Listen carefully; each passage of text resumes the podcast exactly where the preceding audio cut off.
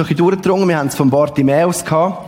Einer Person in der Bibel, eine von vielen Geschichten, die zeigt, wie Jesus gehandelt hat, wie Jesus war, als er auf dieser Welt war.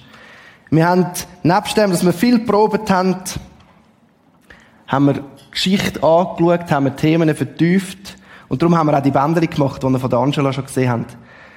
Es ist eine Geschichte, eine kurze Geschichte in der Bibel und wir schauen sie gerade miteinander an. Wir nehmen sie auf den Screen. Jesus ist mit seinen Jüngern unterwegs. Und dann heißt es, so erreichten sie Jericho. Als Jesus und seine Jünger die Stadt wieder verließen, folgten ihnen eine große Menschenmenge. Ein blinder Bettler namens Bartimäus, der Sohn des Timäus, saß am Stadtrand, als Jesus vorüberging. Als Bartimäus hörte, dass Jesus von Nazareth in der Nähe war, begann er zu schreien, Jesus, Sohn Davids, hab Erbarmen mit mir. Sei still, fuhren die Leute ihn an.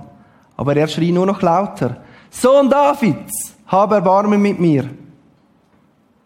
Als Jesus ihn hörte, blieb er stehen und sagte, sagt ihm, er soll herkommen. Da riefen sie den blinden Mann. Nur Mut, sagten sie.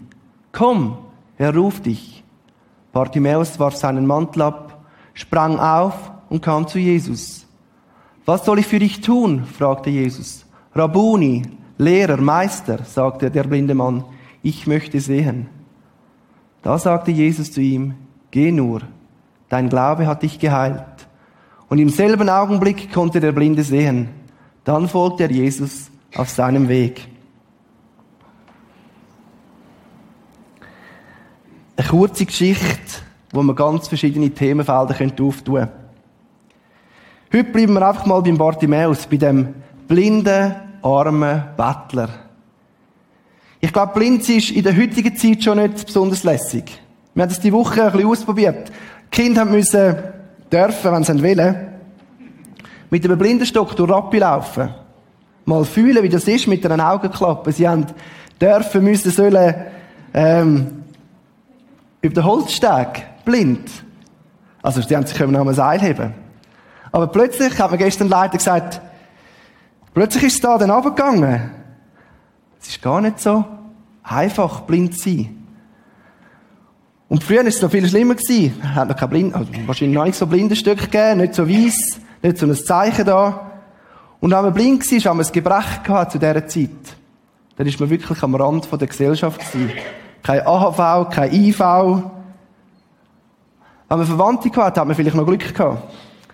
Aber der Bartimäus ist am Stadttor gesessen, am Rand. Und man hat Bettler rausgeschickt. Sie sollen dort betteln. Dort haben sie eine Chance gehabt, dass sie etwas bekommen haben. Er war abhängig von anderen. Und in diese Szenen hinein, in die Hoffnungslosigkeit, dieses Abhängigsein, gehört er, da kommt Jesus. Und er glaubt daran, dass das der erhoffte, der lang ersehnte Retter ist, der Messias ist, wo die Juden schon lange darauf warten. Er ruft. Er wird zurückgedrängt. Und er ruft noch lauter. Und ich glaube, er ruft so laut, weil er, weil er etwas gesehen hat in dem Jesus, obwohl er nichts gesehen hat. Er hat gesehen und gerufen, Jesus, Sohn von David. Und die Bezeichnung Sohn von David, die hat er nicht einfach so aus der Luft gegriffen, sondern die hat er gesagt, weil er in Jesus den versprochenen Erlöser gesehen hat. Und er ruft nicht nur, sondern es passiert etwas Wunderbares. Etwas, wo das Wesen von Jesus offenbart. Und etwas, wo nicht nur vor 2000 Jahren gehalten hat, sondern auch heute noch gilt. Es gilt nicht nur für Blinde oder für Leute, die Einschränkungen haben. Es gilt für jeden.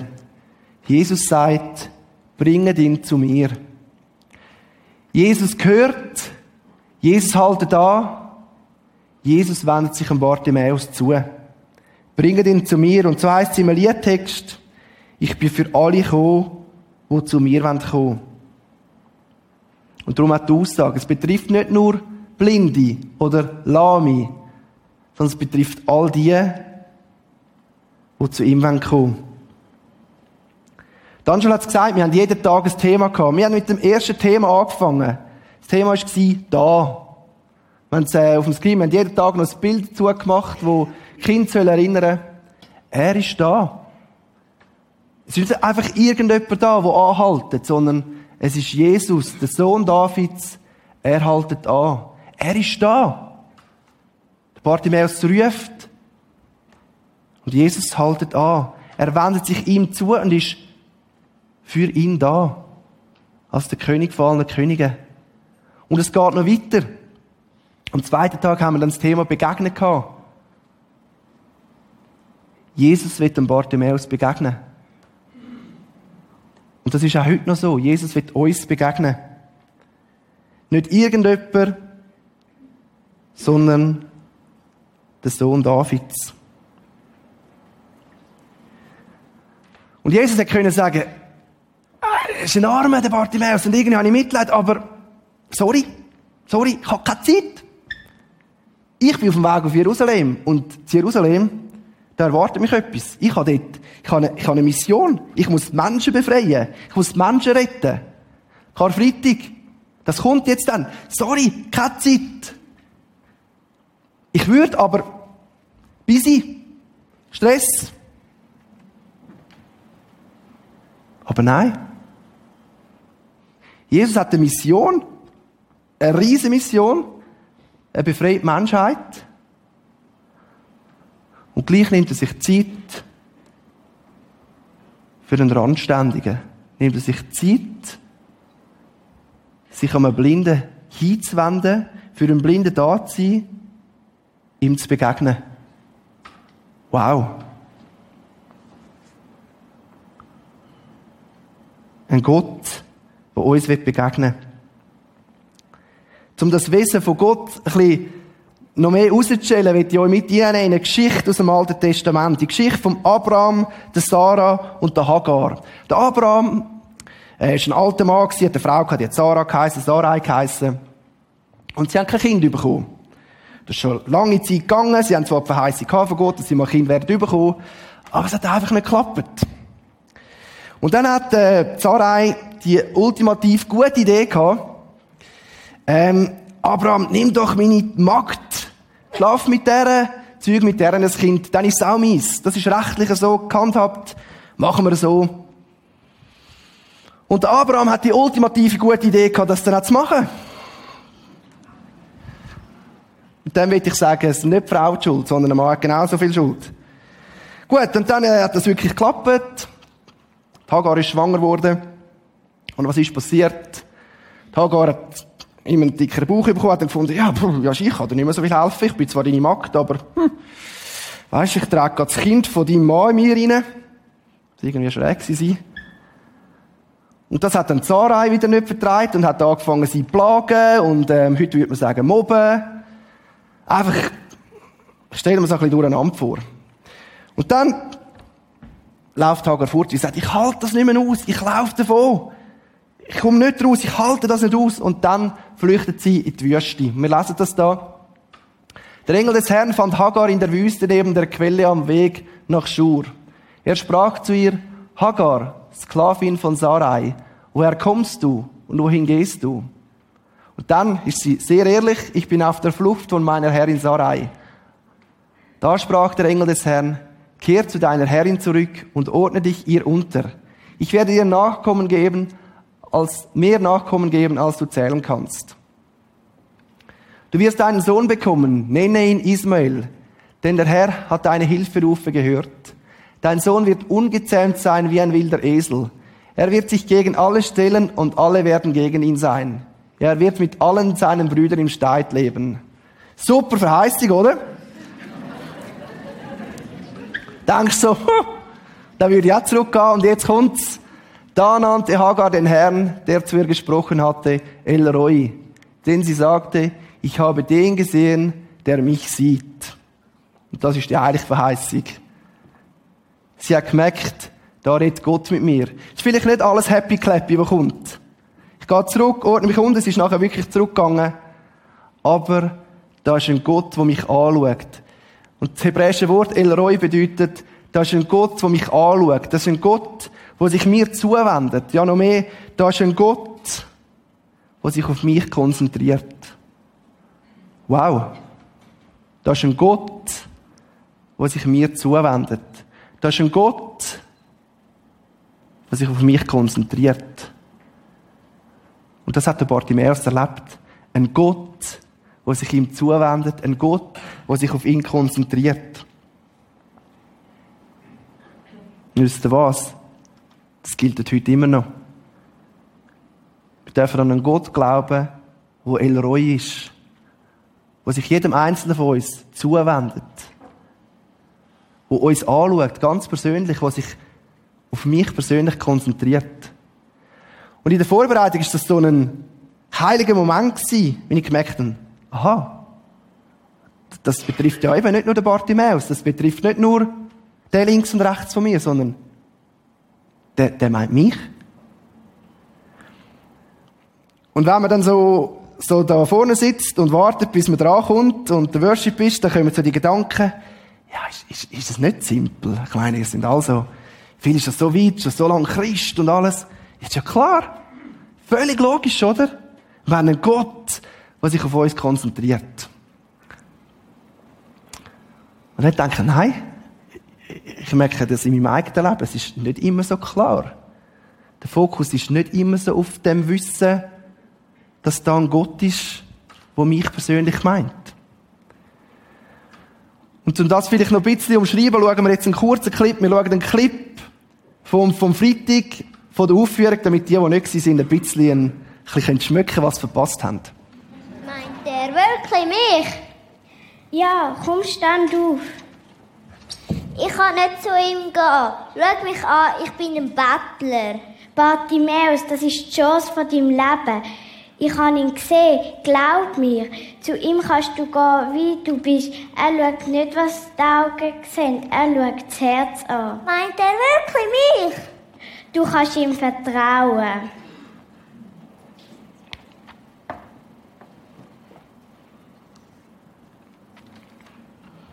Kennst du das?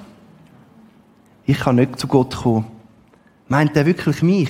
Der kann nicht mich meinen. Der meint den anderen. Ich bin, ich bin dreckig. Ich muss Gott besser kennenlernen, bevor ich das machen kann. Man schreit doch nicht so zu Gott.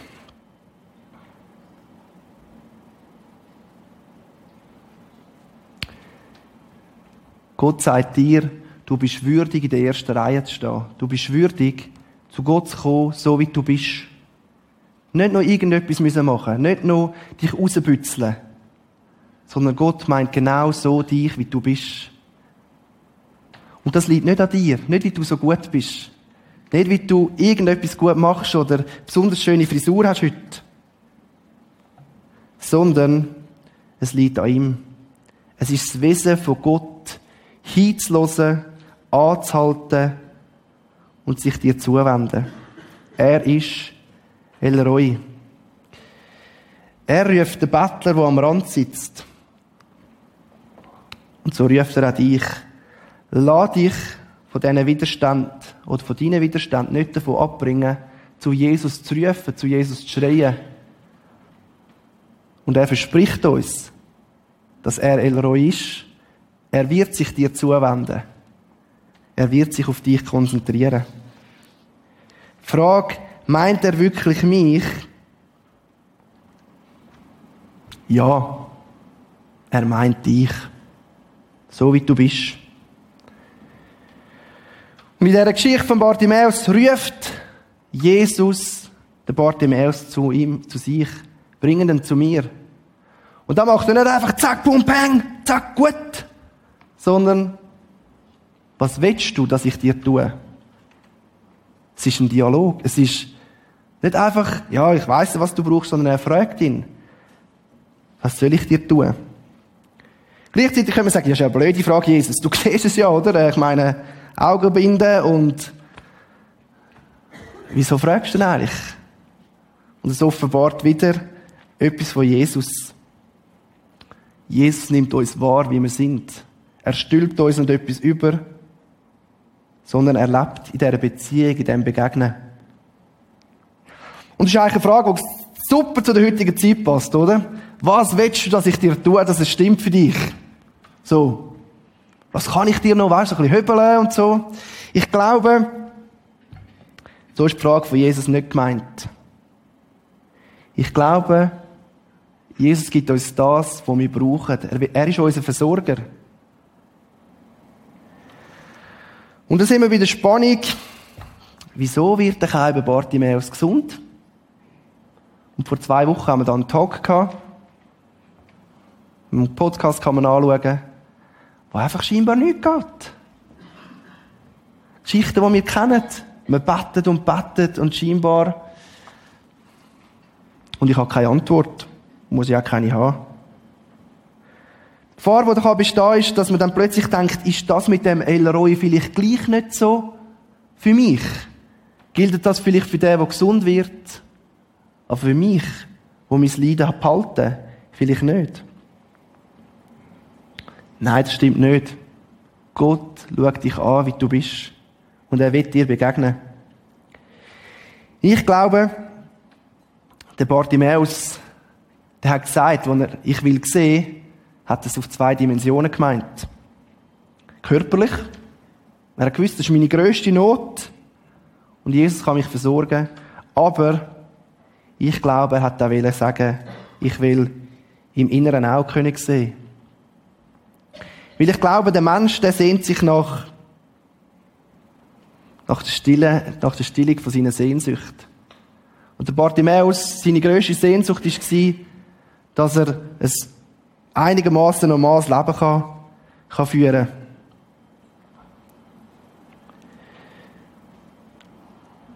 Und wir erleben in dieser Geschichte, dass Jesus fähig ist, das Bedürfnis zu stillen. Und die Frage ist, wo rennen wir überall an, um unsere Bedürfnisse zu stillen? Wo suchen wir überall, um noch irgendwie ein Eckli von unserem, von unserem Innersten können, irgendwie aufzufüllen? Und als ich noch jünger war, ist es schön, wenn man das auch sagen kann, da habe ich erlebt oder gemerkt, dass ich umeinander gerannt bin, um meine Sehnsucht zu stillen. Wenn man drinnen ist, merkt man das gar nicht. Man rennt einfach. Und bei mir hat das geheissen, Donnerstag, Freitag, Samstag, Party, egal ob man am nächsten Tag muss arbeiten muss, bis in alle Nacht rein. Ab und zu, oder ziemlich viel, auch mal ein bisschen zu viel über den Durst getrunken, viele wechselnde Beziehungen gehabt. Und warum? Weil ich nach der Suche bin nach etwas, das meine Bedürfnisse stillt, das meine Sehnsucht stillt. Ich bin eine Zeit lang sogar in Kille, also dort schon. Ähm, ich bin in Gebetsabend, ich bin in einer Kleingruppe, ich bin jeden Sonntag im Gottesdienst, wenn ich geschafft habe. Ähm, was kann man alles machen in der Kille? Ähm, oh, Leiter in der Jugendarbeit bin ich auch noch gewesen. Und nebenbei habe ich einfach mein Leben gehabt. Das ich vorher kurz beschrieben habe. Und im später darüber nachdenken, ist, ist mir aufgefallen, dass etwas gefällt hat in, in dem ganzen frommen Programm, das ich gemacht habe. Die Begegnung mit Jesus. Ich bin wohl einer der fleissigsten Kirchenbesucher gewesen. Aber die Beziehung hat gefehlt. Dass sich Jesus hinwenden. Das Leben mit ihm. Das Erleben, dass er El Roy ist. Das hat gefehlt. Und darum meine Frage, wo rennen wir überall an, um unsere Sehnsucht zu stillen? Eines Tages, als guter Jugendmitarbeiter, machen wir mal eine Weiterbildung und ich bin dann in einem Kurs. Und in diesem Kurs hat es plötzlich eines Abends so einen Input gegeben. So, und ich, oh, okay, also, sehr gut gewesen.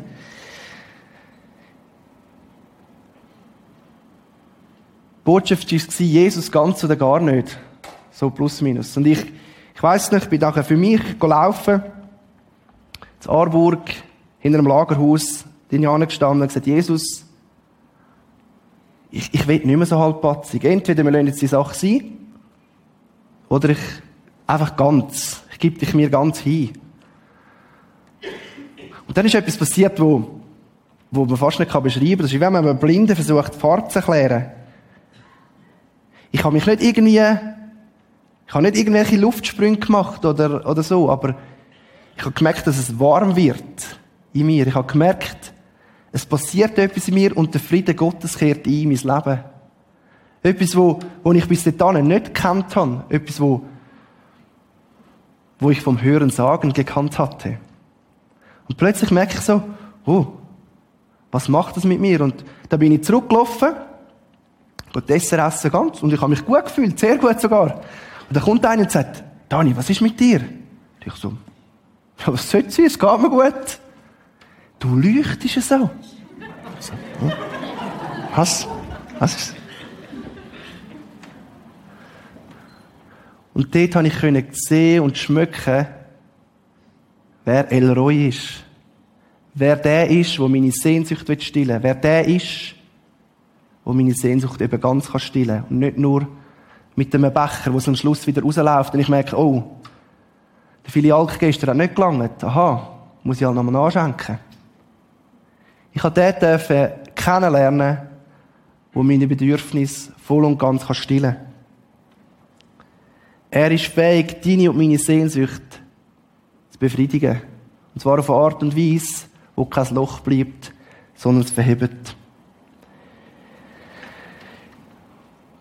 Jetzt ist es ja so eine Sache mit dem Beziehung leben, wenn Jesus uns begegnen will und wir ihm begegnen das braucht Zeit.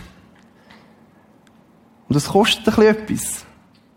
Man, muss sich, man darf sich Zeit nehmen. Und Jesus wartet einfach. Er ist der, der uns auf, auf uns wartet.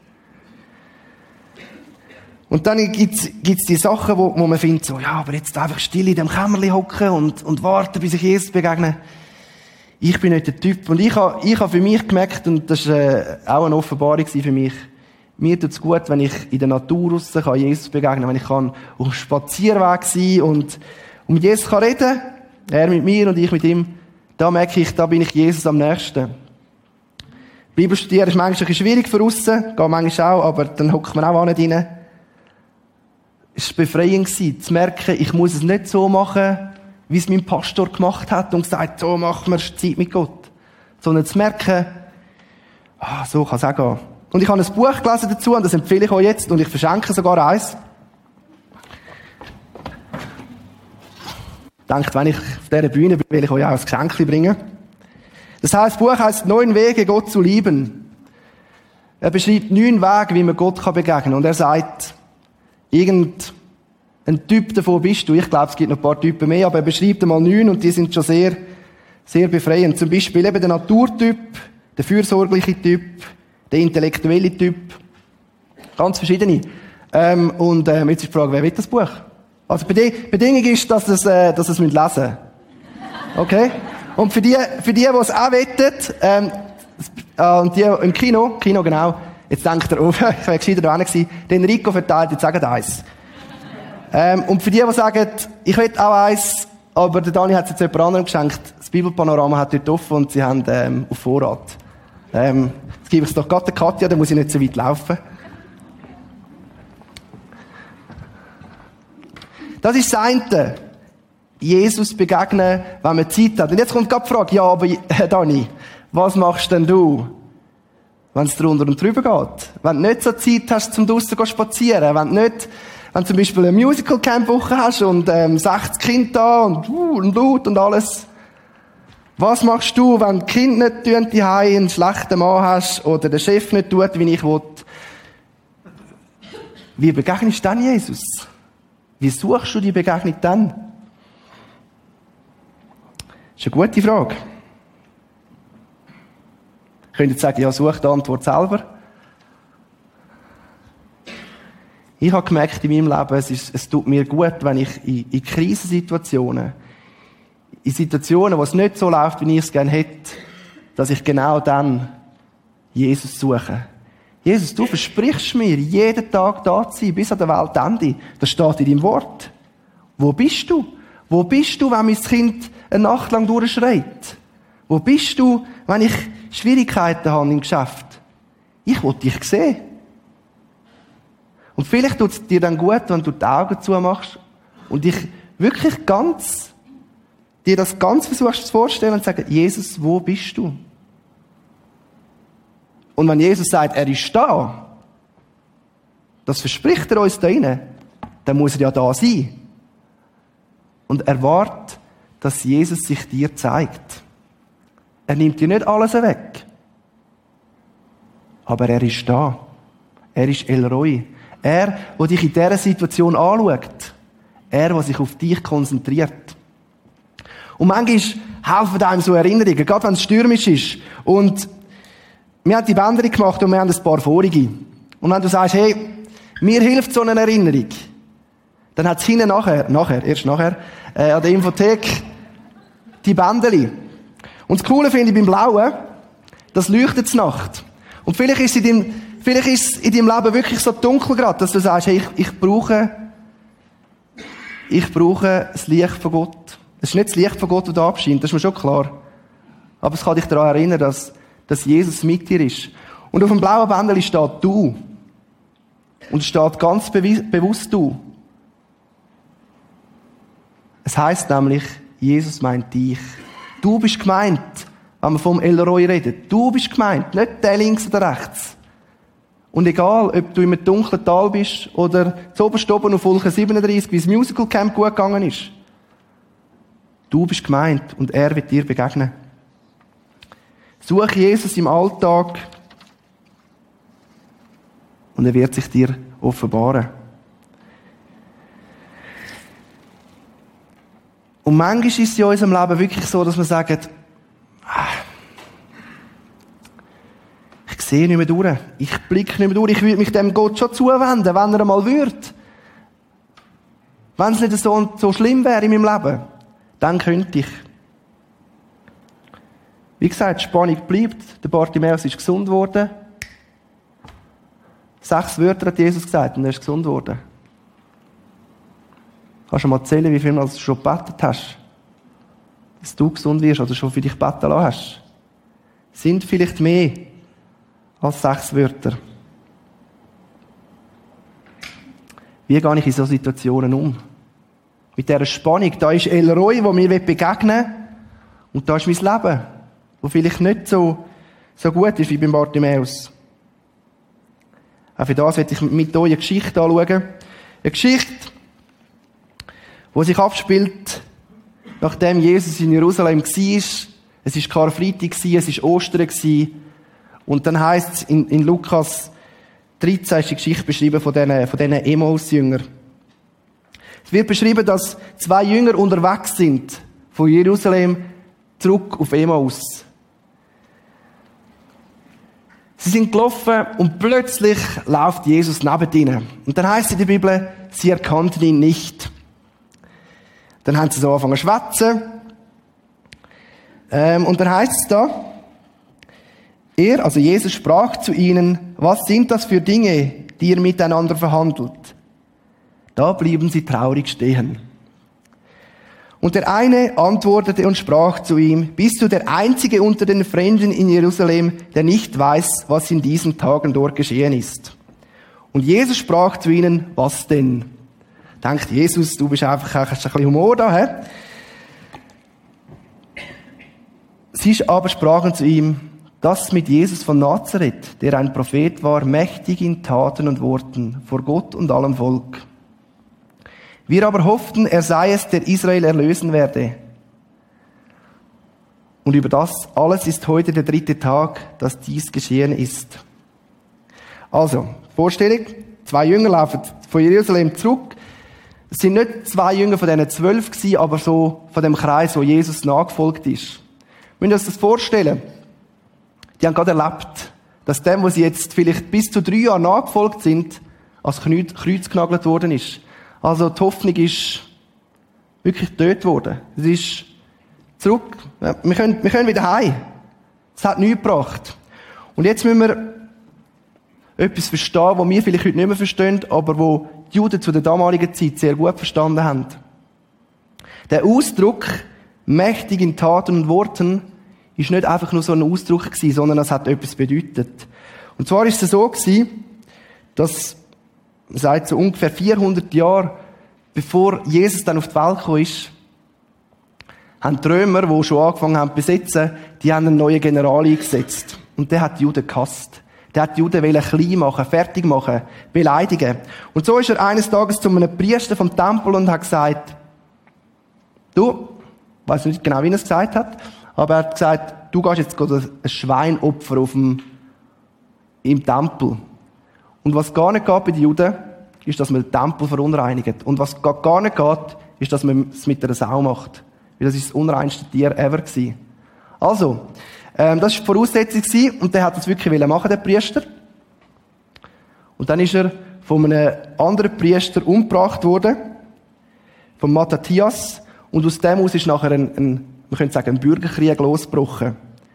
Der Priester ist gestorben, aber einer von seinen Söhnen, der Makkabäus, was Hammer heißt, er ist ein Leiter gewesen, mächtig in Wort und in Tat. Er ist ein Vorbild für die Juden. Er hat die Revolte angeleitet und die Juden haben gewonnen. Sie haben die Römer zurückgedrängt und sie haben 100 Jahre Ruhe gehabt. 100 Jahre Ruhe von den Römern. Herrliche Vorstellung. Und die Juden feiern das bis zum heutigen Tag, die Begebenheit. Und das ist Geschichte, die jeder Jude kennt hat. Und an einer Seite, wir haben gedacht, er ist ein Prophet mächtig in Wort und in Tat, dann haben sie eigentlich gemeint, wir haben gedacht, Jesus befreit uns von den Römern. Und sie haben miterlebt, wie die, wo er besiegen sollen, ihn besiegt haben. Die Hoffnung am Boden. Wir haben gedacht, er mache es so und so. Sie sind entmutigt und enttäuscht. Sie verlassen Jerusalem. Sie verlassen das Zentrum, wo, wo sie gedacht haben, ah, von da aus geht das, geht die, das neue Reich. Wir haben vielleicht auch schon so Entmutigungen erlebt. Es gibt eine Kluft zwischen dem, was man hofft und manchmal auch gesehen bei anderen und bei dem, wo unsere Realität ist. Das ist ein Kollege von mir, der hat eine Tochter mit vier Diagnose Krebs. Jesus, was soll das? Wir haben uns das anders vorgestellt. Heute ist sie achte, keine Blase. Jesus. Nein. Der Bartimäus, hast du gesund gemacht? Was soll das? Wieso? Wieso hast du nicht einfach sechs Wörter können sagen und es war gut gewesen? Jesus.